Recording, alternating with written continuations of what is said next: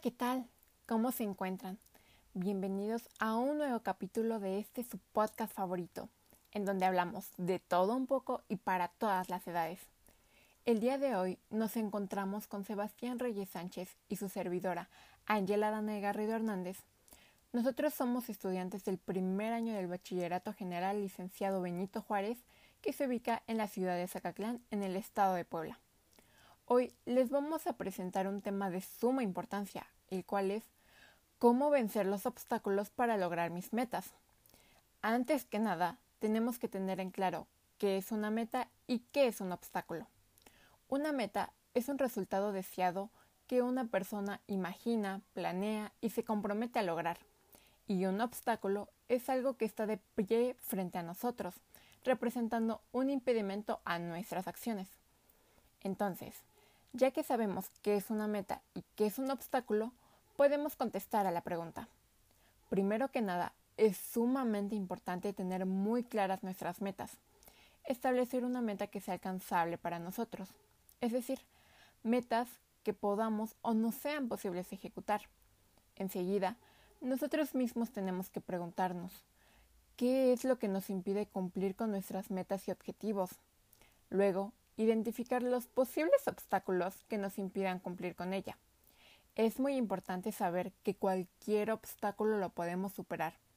Claro, si tenemos la decisión de resolverlo y enfrentarlo, podremos lograr nuestras metas. De igual forma, podemos realizar un plan de acción y hacer estrategias que nos permitan vencer nuestros obstáculos para así poder alcanzar nuestras metas. En un momento regresamos.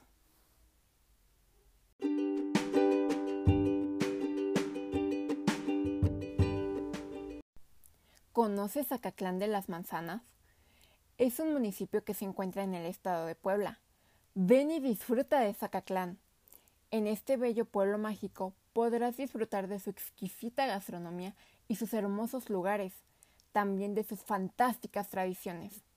En Zacatlán encontrarás lugares como el reloj floral, la barranca de los Filgueros, el Museo de los Relojes Centenario, los autómatas, el Museo del Vino, la Cascada de Tulimán, el corredor artesanal más largo de la República Mexicana, el Valle de Piedras Encimadas y mucho más.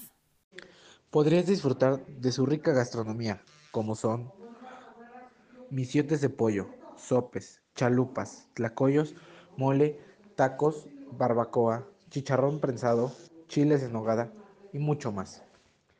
También disfrutarás de sus hermosas tradiciones como la Feria de la Manzana, el desfile de los carros alegóricos, el Día de los Muertos, Semana Santa, entre otros. ¿Qué esperas para venir a Zacatlán?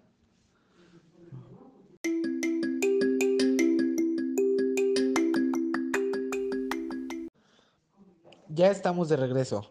Mi nombre es Sebastián Reyes Sánchez y les voy a presentar algunas propuestas para lograr la inclusión y evitar la discriminación de hablantes de lenguas indígenas nacionales. México se ha caracterizado hasta hoy por sus políticas discriminatorias contra la preservación y divulgación de sus lenguas indígenas, a pesar de reconocerse como un país multipluricultural. Son pocas o nulas las prácticas que respaldan esa visión. La escasez de proyectos enfocados en ellas puede verse reflejado en su desaparición. Son tres las razones del trasfondo que impactan directamente a las lenguas indígenas y fomentan su desuso. La falta de programas educativos que fomenten la educación bilingüe dentro de todos los niveles educativos. 2. La discriminación cotidiana hacia los hablantes de lenguas indígenas a través de prácticas racistas que obligan a hablar primordialmente el español. 3. La corporación nula de las lenguas indígenas en la vida pública. Algunas propuestas para lograr la inclusión y evitar la discriminación son fomentar una cultura de tolerancia, una verdadera transformación generada desde casa, que desde pequeños nos enseñen que sin importar nuestro origen o color de piel, gozamos de los mismos derechos. Campañas de inclusión para las personas indígenas y que fomenten la importancia de ellas. Esperemos les haya gustado el podcast del día de hoy. Fue un placer haberles presentado estos temas muy interesantes y esperemos los apliquen en su día a día. Su servidora, Ángela Danae Garrido Hernández y Sebastián Reyes Sánchez, agradecemos su, atención, su atención prestada.